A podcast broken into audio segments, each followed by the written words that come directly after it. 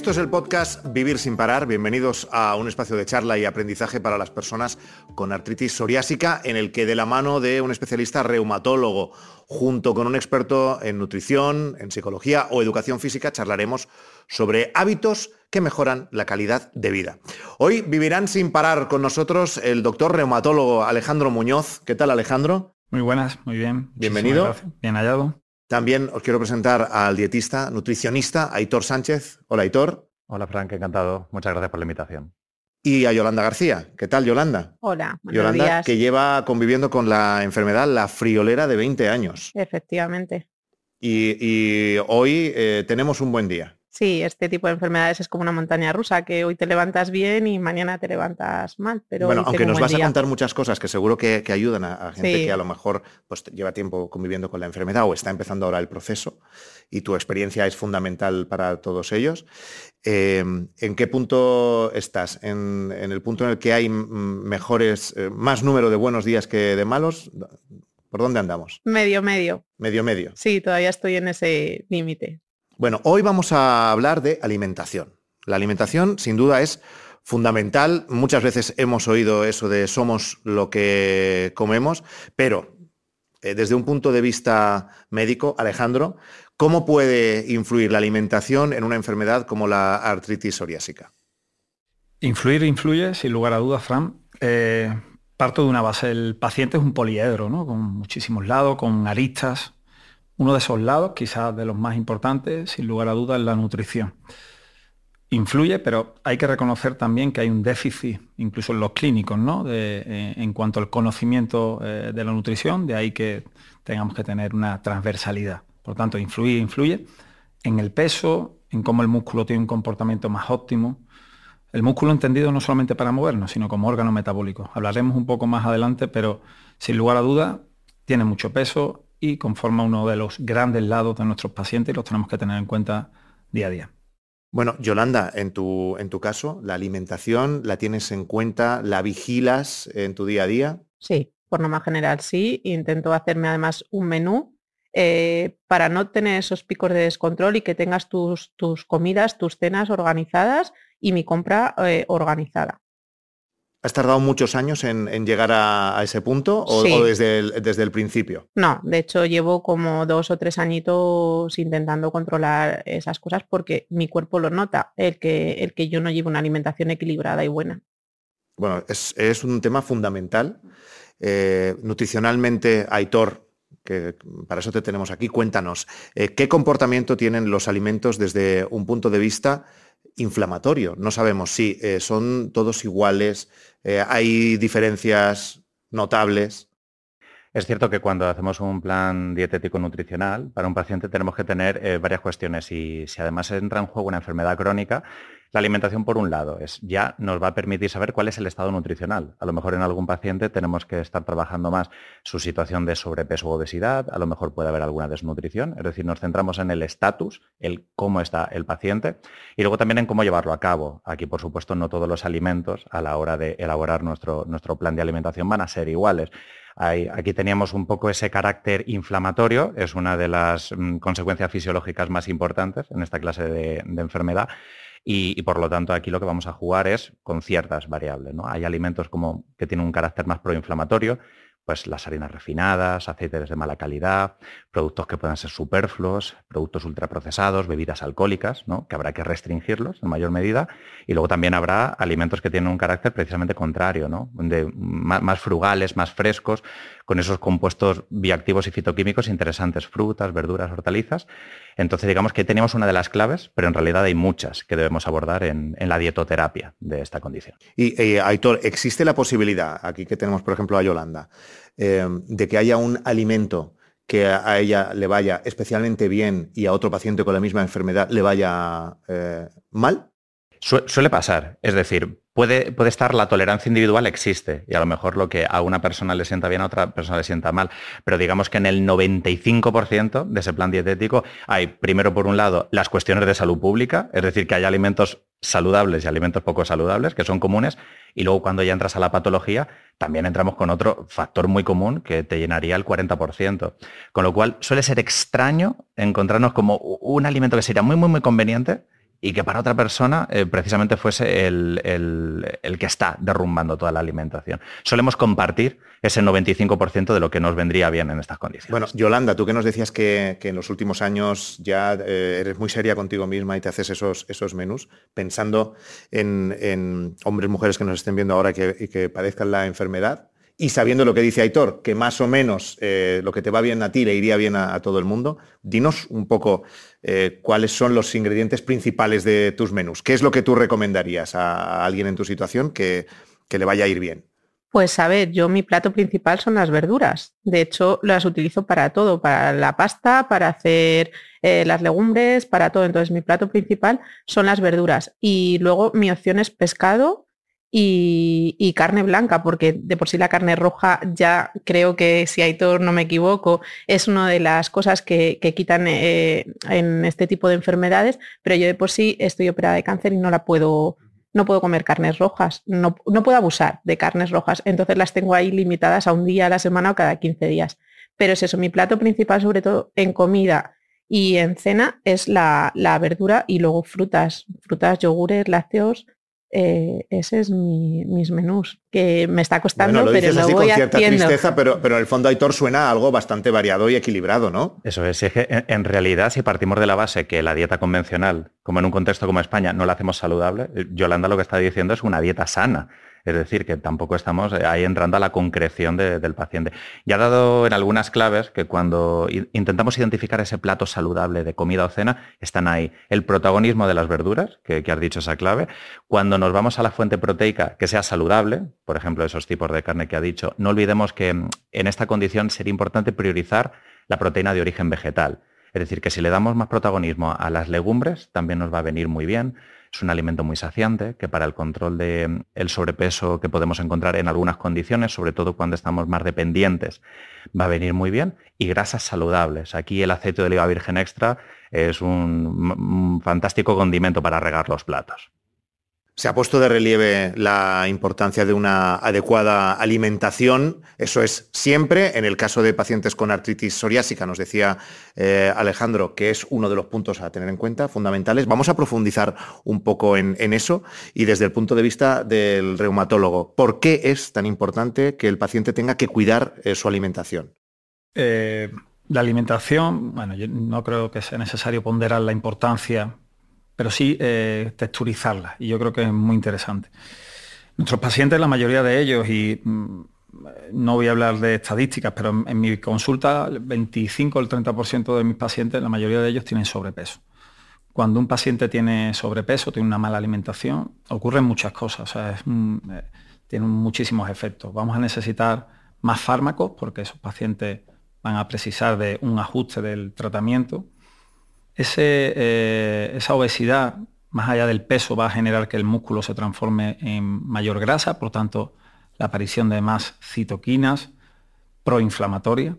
Y una cosa muy importante, ese peso, esa mala alimentación va a generar un impacto considerable sobre las articulaciones. Yo creo que no ha lugar a, que la nutrición no esté entre nosotros, independientemente del carácter inflamatorio o antiinflamatorio de muchos de los productos que bueno, que pueden llegar incluso a igualar el mejor de los antiinflamatorios que nosotros mismos podemos administrar a nuestros pacientes. Por tanto, indudablemente tienen que estar muy registrados en el planning, en el día a día de nuestros pacientes.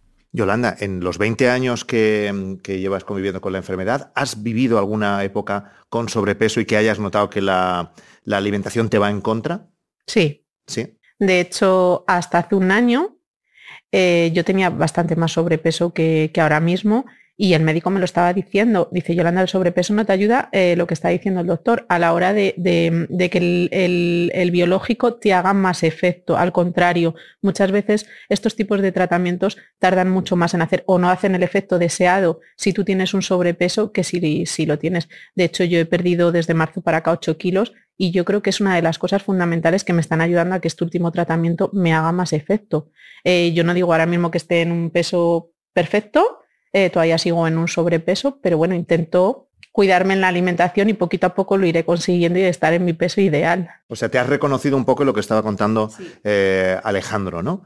Y, sí que entonces eh, has notado, aparte de ese nuevo tratamiento, que el cuidar tu alimentación te, en fin, te ha beneficiado.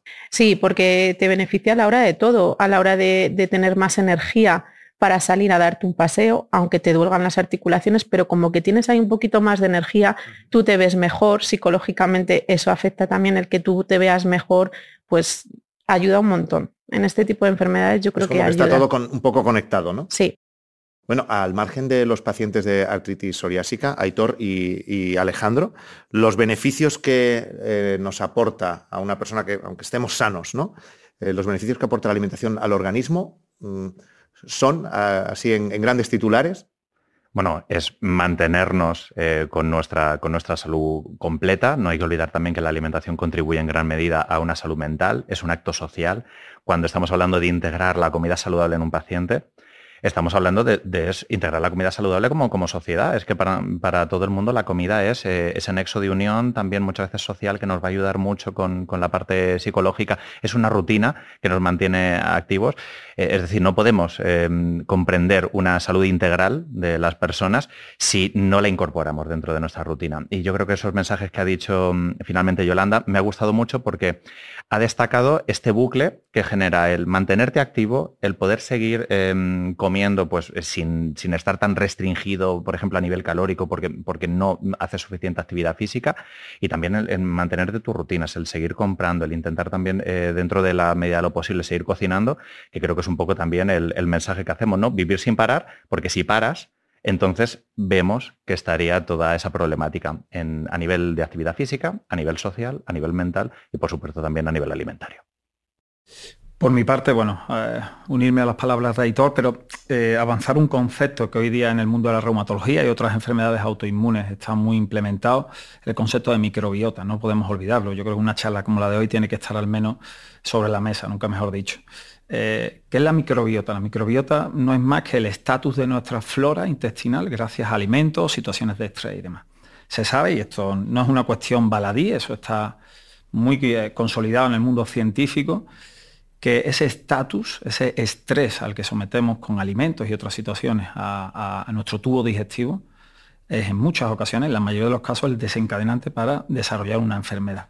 Por tanto, no solamente creo que haya que los pacientes en sí tener una buena alimentación, sino todo el mundo. Es decir, cualquier paciente, cualquier persona, yo creo que la alimentación es una necesaria eh, mm, rutina diaria, pero sobre todo en este concepto. ¿eh? Puede ser el desencadenante, la puerta de entrada para que aparezcan este tipo de enfermedades, la mayoría de ellas eh, autoinmunes, no solamente las oncológicas, sino otras tantas. Por tanto, el concepto de microbiota, muy asociado al concepto de nutrición, me parece interesantísimo que se ponga sobre la mesa en el día de hoy. Y siguiendo en esta línea, ¿eh? pensando eh, en, todo el mundo, en, personas que, están sanas completamente, desde la perspectiva inflamatoria, también en pacientes con artritis, por supuesto, eh, ¿qué impacto tiene la alimentación? Ya no solo si estuviéramos en la situación de convivir con una enfermedad crónica, en cualquier persona que aumente esa cascada inflamatoria, lo que vamos a tener es mayor riesgo de enfermedades eh, no transmisibles, es decir, las típicas de una sociedad occidentalizada, el sobrepeso, la obesidad, las dislipemias, ¿no? el colesterol o la hipertensión, que muchas veces escuchamos y, que tiene gente de nuestro entorno. Y ese proceso de mm, inflamación, inflamación silenciosa, lo que puede hacer es que seamos un poco más susceptibles. De todos modos, la inflamación es importante, pero como, ha dicho Alejandro, tenemos, digamos, eh, distintos momentos o, distintas épocas en las que mm, le, vamos prestando más atención a distintas cuestiones en nuestro organismo. En nutrición tuvimos una época en la que le prestamos mucho atención a los picos de glucosa, ¿no? a las subidas de azúcar. Luego hubo otra época que era el estrés oxidativo, hay que tomar antioxidantes. Eh, tenemos la época también de la inflamación en la que hay que prestar eh, atención a esos alimentos antiinflamatorios y ahora estamos, digamos, un poco en, la década de la salud digestiva porque está todo interconectado, de ahí que hablamos de la microbiota. ¿Cuál es la buena noticia? Que ya sea por antioxidantes, por inflamación, por microbiota o por también control de glucemias, independientemente de la década en la que nos encontremos, todo eso se consigue con alimentos saludables. Es decir, que al final las frutas, las verduras, las hortalizas, las legumbres, los frutos secos, el beber agua, ¿no? el mantener ese origen de productos frescos vegetales, es lo que finalmente te va a ayudar más a contribuir. Entonces, ha cambiado el foco, pero las recomendaciones de salud pública se han mantenido bastante estables, afortunadamente. Quiero que nos detengamos un momento en el índice de masa corporal. el IMC. Eh, Alejandro, en consulta, eh, ¿qué es lo que veis? ¿Afecta el, sobrepeso, la obesidad a quien padece la artritis psoriásica? Sabemos que sí, pero entrando un poco al detalle, ¿cómo lo hace? ¿Qué es lo que, lo que te encuentras? La verdad, es una pregunta muy interesante porque yo creo que eh, para nosotros, sobre todo que somos los, los, médicos que nos dedicamos al estudio de la articulación, eh, es indudable que el peso es nuestro caballo de batalla. Pero insisto, más allá de, esa medida física, ¿no? casi, gravitacional, hay que, ir hay que ahondar. Y hay que ahondar en, un concepto que creo que es la lacra del siglo XXI, que es la sarcopenia. Para que lo entendáis, es cómo un músculo llega a debilitarse tanto que se transforma en grasa. Esto, más allá de que en el organismo genere un déficit de movilidad, que el paciente no pueda tener una eh, vida holgada desde el punto de vista cinético. Insisto, ese músculo como órgano metabólico es similar a cuando un riñón no funciona, a cuando eh, un hígado no funciona o cuando cualquier otro sistema. Ahondar en eso, o sea, una buena alimentación, un buen índice de masa corporal, no solamente nos va a ayudar a tener una mejor movilidad en nuestras articulaciones, sino que va a ahondar mucho en el bienestar bioquímico, fisiológico de nuestro, de nuestro organismo.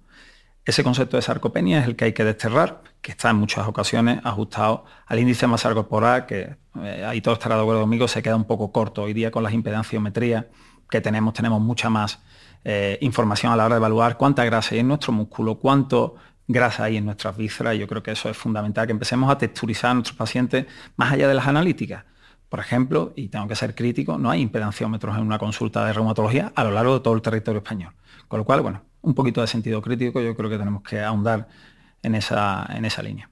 Oye, Alejandro, y cuando tú estás en, consulta, tienes a, un paciente que ya bastante tiene con enfrentarse a, la enfermedad y con, en fin, los días malos y lo mal que lo pasa y encima tú le dices, eh, tienes que perder peso porque si no, esto va, a ir a peor. Em, ¿cómo, lo suelen encajar? ¿Lo, encajan eh, como un reto de voy a hacerlo o el, primer momento es duro? Sin lugar a duda, yo creo que nuestra sociedad pues no lo encaja bien, ¿no? Hay que, muchas veces hay que buscar un eslogan del de poco plato y muchos zapatos, ¿no? Que es un, un refrán como muy andaluz, que se queda probablemente corto a nuestros designios no es lo que más le interesa. ¿eh? De hecho, tengo que reconocer, el, eh, enfermo coloca su problema eh, sobre la mesa y lo que quiere es la pastillita mágica. hay que reconocerlo, no todos, no quiero que, esto quede aquí, pero hay que reconocer que hay una parte.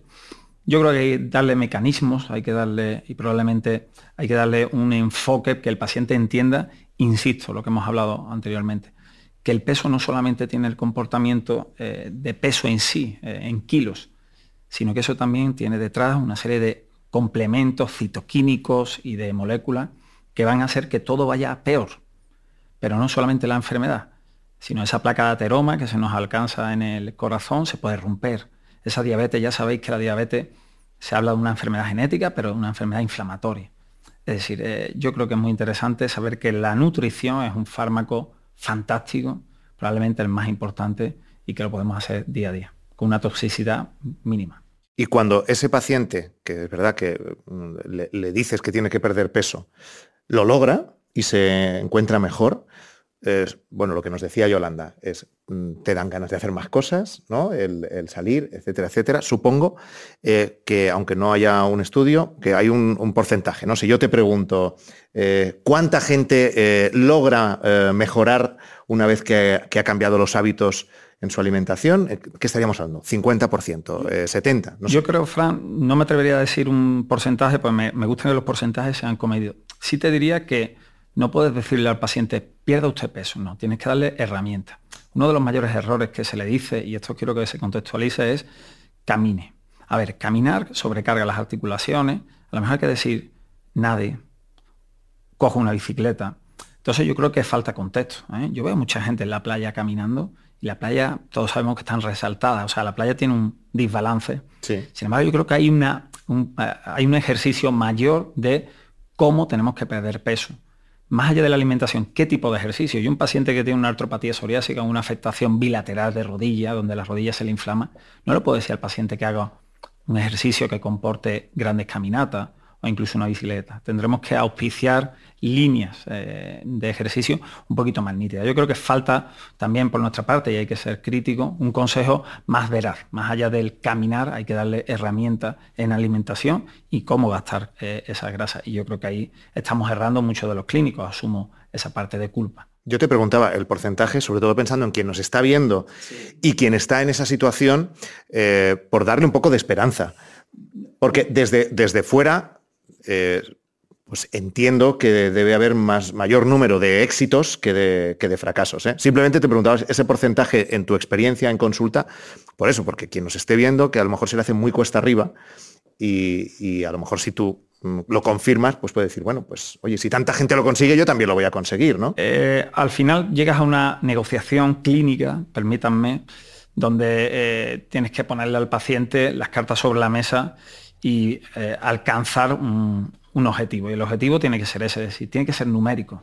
El paciente se tiene que comprometer con la enfermedad igual que nosotros nos comprometemos con él. Y un timing o un, un, proyecto tiene que ser el del peso, no a lugar a un paciente que está en 110, 115 kilos, que está pasado, que el paciente no se comprometa, porque al final eso lo va a degradar. Por tanto, porcentaje que alcance, yo tengo, insisto, casi un 30% de pacientes con sobrepeso, que yo creo que es un porcentaje bastante alto, pero yo tengo que reconocer que yo implemento mucho a que el paciente eh, alcance una pérdida de peso y puedo decir que de ello la mayoría alcanza un peso, no voy a decir óptimo, pero que reducen considerablemente su peso en mi consulta. Claro, por ejemplo, Yolanda, en tu caso que dices que llevas eso, dos, tres años poniéndote en serio, eh, controlando tu alimentación, del 0 del cero al 10, ¿cuánto mejor eh, eh, te encuentras desde que has empezado a, perder peso y a, y a, mirar muy bien lo que comes? Un 6. Un 6 pues no está nada mal, ¿no? No, no, no, es que de hecho he mejorado bastante con eso, con cuidarme. Y lo que decía el doctor, a mí el caminar muchos días me limita mucho. Eh, porque mis caderas no pueden, mis tobillos me están dando problemas. Entonces, a mí lo que más me ha ayudado, que no es como un ejercicio en sí, pero al final estás moviendo tu cuerpo, es el yoga.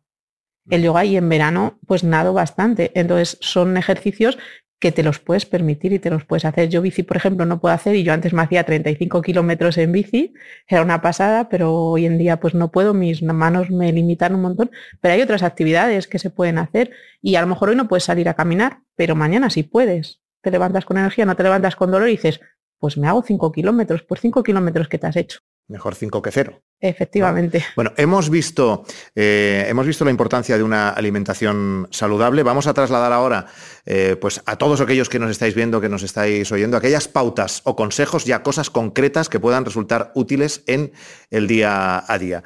Eh, estrategias, estrategias interesantes de cara a mejorar los hábitos alimentarios. Aitor, ¿cómo, cómo, cómo se puede empezar? Pues mira, a mí me parece fundamental una estrategia y yo soy de una corte ambiental para cambiar los hábitos de las personas. ¿Qué quiere decir esto? Que, mm, que si mejorar los hábitos para combatir el sobrepeso y la obesidad fuese fácil y dependiera de la fuerza de voluntad, ya lo habríamos estado cumpliendo durante décadas, ¿no? Porque parece que muchas veces le decimos a los pacientes, sobre todo si no hay tiempo en consulta, coma mejor y muévase más, coma mejor y muévase más. Claro, es que es muy fácil decirlo. Bueno, esto es un poco en la línea de lo que decía Alejandro, que no vale simplemente con, eso. Eso, es como si decimos, oye, aprenda usted francés y véase películas con subtítulos en alemán. Aprende idiomas, aprende idiomas. No, hay que incorporarlo en el contexto. Entonces a mí me gusta una frase dentro de esos, de esos refranes que comentábamos. A mí me parece una frase que es fundamental y es para cambiar conductas en casa y es la de no dejes en manos de la fuerza de voluntad lo que puedas dejar en manos de tu entorno. Lo repito, no dejes en manos de la fuerza de voluntad lo que puedas dejar en manos de tu entorno. ¿Qué quiere decir esto? Que si nuestro contexto nos lo facilita, será más fácil incorporar esos buenos hábitos. Si tú cada día te levantas, abres tu armario y tu despensa, y siempre hay, en el frutero ciruelas, pero en la despensa hay siempre galletas, cada mañana va a ser un dilema entre ¿qué desayuno hoy? ¿Ciruelas o galletas?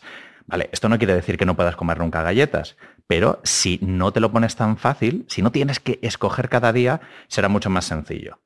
Entonces estos hábitos que ha mejorado Yolanda, si tú haces una buena compra y ya te llevas esa accesibilidad de productos a casa y son sanos, y te llevas tus berenjenas, te llevas tus espárragos, te llevas tus ensaladas, te llevas tu verdura congelada, tus legumbres en bote, has consumido pues, eh, o has comprado ese pescado fresco, te lo estás poniendo fácil, pero si tu casa está llena de helados, galletas, refrescos, bebidas alcohólicas frías, te las vas a acabar comiendo. Si lo compras, te lo comes. Antes o después, pero si lo compras, te lo comes. Entonces, intentemos crear una burbuja de salud en nuestro contexto y eso nos va a permitir pues, mantener esos hábitos alimentarios ya más fácil. Y, por ejemplo, llevado al mundo de la actividad física, que habíamos hablado, y sobre todo para prevenir esa sarcopenia, que decía antes el doctor, em, a veces le decimos mucho al paciente el ejercicio aeróbico, ande, nade, bici. No olvidemos también que para mantener articulaciones fuertes y también músculos necesitamos ejercicio de fuerza. Eso se puede adaptar. Incluso viendo la tele, si un día no, no, no puedes salir, puedes hacer un ejercicio con bandas de resistencia, puedes hacer gomas, puedes hacer cintas. Y aquí también defiendo el gran trabajo que hace el gremio de licenciados en actividad física y deporte, que también al resto de personal sanitario nos ayudaría mucho a adaptar el ejercicio de fuerza. Hay veces que en lugar de bici y andar, podríamos decir, hago este ejercicio con una banda elástica que vamos a empezar a generar esos estímulos en músculo para que no tengamos sarcopenia e incluso para que podamos generar más masa muscular. Volviendo a la alimentación, ya nos hemos quedado, yo todo lo que has dicho lo traduzco en hay que evitar la tentación, un poco, ha sonado a eso. Eh, ¿Habría algún tipo, algún grupo de alimentos de especial interés eh, para este tipo de pacientes? Sí, de especial interés, eh, además lo ha remarcado muy bien Yolanda, esas frutas, esas verduras, esas hortalizas. Hago hincapié también en las grasas saludables porque a nivel de modular la inflamación son muy importantes, entonces nos vendría muy bien el aceite de oliva virgen extra, pero también los frutos secos, sobre todo además entre horas, porque cuando estamos combinando una condición que puede cursar con sobrepeso y obesidad, si el fruto seco lo utilizamos como herramienta, por ejemplo, a media mañana o a media tarde, nos puede venir muy bien para desplazar y sustituir a esos alimentos que no son tan saludables, a esa pieza de bollería, a lo mejor ese vaso con galletas, a lo mejor entro a una panadería a media tarde y me compro pues, una napolitana o, una empanada, que son sobre todo harinas refinadas. Entonces la fruta y el fruto seco entre horas nos va a saciar y, va a desplazar. ¿no? Cuando en dietética, esto es una máxima de dietética, cuando tú metes un alimento saludable, es que además te está desplazando el malsano. Lo mejor de tomar de postre mandarinas es que no son unas natillas, ni un arroz con leche. Eso es un dos por uno, ¿eh? Eso es. Lo mejor de beber agua es que no es una cerveza, ni tampoco es un refresco azucarado. Eh, hay que ver eh, esa máxima de dietética, de dietética que creo que es muy interesante. Cuando metes algo saludable, tampoco le estás dejando espacio a, a lo malsano. Y entonces, para ya que el mensaje quede clarísimo, grupo a restringir prioritariamente. ¿Hablas mucho de las harinas refinadas? Sí, que muchas veces están presentes en productos ultraprocesados. Entonces, lo prioritario a restringir sería bollería industrial, galletería, bebidas alcohólicas, refrescos azucarados, dulces en general, el grupo de embutidos también. Y luego si quisiésemos entrar un poquito más a, matizar bien cómo se debería construir nuestro plato, siempre debería tener el protagonismo de la parte vegetal, es decir, que en nuestro plato estén las verduras, de postre la fruta y esa fuente proteica, que ha dicho además Yolanda que ella intenta priorizar pues, em, eh, la, parte, por ejemplo, del pescado, o, yo he insistido también en la legumbre, yo sí que moderaría bastante la parte de hidrato de carbono. ¿Por qué? No, porque engorden los hidratos de carbono. De hecho, si lo pensáis, muchos de los alimentos que he invitado a restringir son fuentes de hidratos de carbono, la galleta, la bollería industrial, los dulces, sino porque si no somos muy activos físicamente, es lo que está justificado más restringir. No vamos a tener platos de comida que sean arroz a la cubana, un platazo de pasta, un platazo de lasaña, un platazo de canelones, ¿no? o, o que el protagonista sean las patatas. Démosle el protagonismo a la fuente proteica y las verduras, que eso no puede faltar. Y si un día nos hemos movido más, pues sí que podemos añadir a lo mejor esa patata al micro, o esa patata al horno, o a lo mejor un poquito de guarnición con quinoa o con arroz, pero que no sea el protagonista del plato. No suena mal, no suena mal. Parece algo viable. Alejandro, ¿hay algo que, eh, quieras añadir que se pudiera tener en cuenta también? Sobre todo, hombre, eh, impulsar también el consumo de lácteos, ¿eh? sobre todo por, lo que dentro de un marco, ¿no? Pero son alimentos ricos en calcio, vitamina D muy importante para la matriz ósea. ¿eh? Una de las cuestiones que estamos viendo y observando más en nuestras consultas es un aumento de incidencia de osteopenia, osteoporosis, ¿eh? una descalcificación de la masa ósea. Yo creo que hay que promoverlo.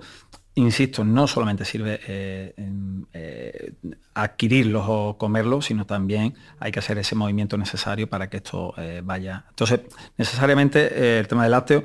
Y luego yo creo que hay que buscar una transversalidad más allá en nuestras consultas médicas, la transversalidad con nutricionistas y otras especialidades tan necesarias para llevar a cabo ese concepto que nos actamos, ¿no? En decir de la medicina individualizada, personalizada. Hay que personalizar, no podemos darle eh, un folio a nuestros pacientes. Yo creo que ahí se nos está quedando corto. Eh, actualmente hay una medicina 3.0, hay, hay que ahondar en esa individualización de nuestros tratamientos y creo que estaremos muy de acuerdo en que nutricionistas al lado nuestra tienen que estar sin lugar a duda. Bueno, quiero acabar con, Yolanda García, que tu testimonio es muy valioso para mucha gente que está en una situación como la tuya o, similar. Eh, ¿qué, les, ¿qué, les, dirías a los que están empezando eh, ahora y se están encontrando con el problema de la enfermedad y además tengo que controlar mi alimentación? Pues que lo hagan cuanto antes, porque yo he tardado en darme cuenta pero cuando me he dado cuenta y he hecho esos cambios, están mereciendo la pena, porque a mí sinceramente me está mereciendo la pena eh, todos estos cambios de, hábitos con mi enfermedad. He notado muchísima mejoría, entonces que lo hicieran cuanto antes. Y con respecto a las consultas de reumatología, pues que me gustaría que tuvieran mucho en cuenta el tema de los nutricionistas, porque yo es una cosa que he hecho en falta hay muchos avances ya en el tema de las consultas de reumatología, ya hay enfermería, en muchas, y es un avance que ya se nota, y se nota y los pacientes lo notamos, pero falta ese tema de nutrición, de que te dicen, tienes que bajar peso. Sí, vale, me parece muy bien, pero búscatelas fuera de la consulta a ver qué haces. Entonces, no te están motivando a decir, venga, voy a hacerlo de esta manera. Entonces, si tú tienes a una persona, a un nutricionista ahí cerca que te dicen, venga, te voy a dar consulta con el nutricionista o te aconsejo ir a este que trabaja junto con nosotros, te ayudarían un montón más. Creo que estáis los tres de acuerdo en, eso. Yolanda García, muchísimas gracias. Que vaya todo muy bien, que el tratamiento eh, mejore tu vida muchísimo, muchísimo más. Seguro. Y la alimentación. Gracias y gracias a vosotros por este programa. Y doctor reumatólogo Alejandro Muñoz, gracias por la visita, gracias, por los consejos. Un placer. Y al dietista nutricionista Hitor Sánchez, gracias también.